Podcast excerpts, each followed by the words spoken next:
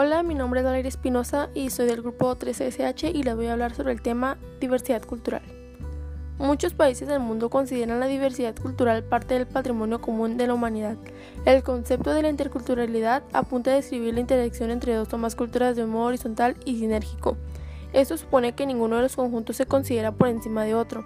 La diversidad de culturas refleja la multiplicidad e interacción de las culturas que coexisten en el mundo y que forman parte del patrimonio común de la humanidad.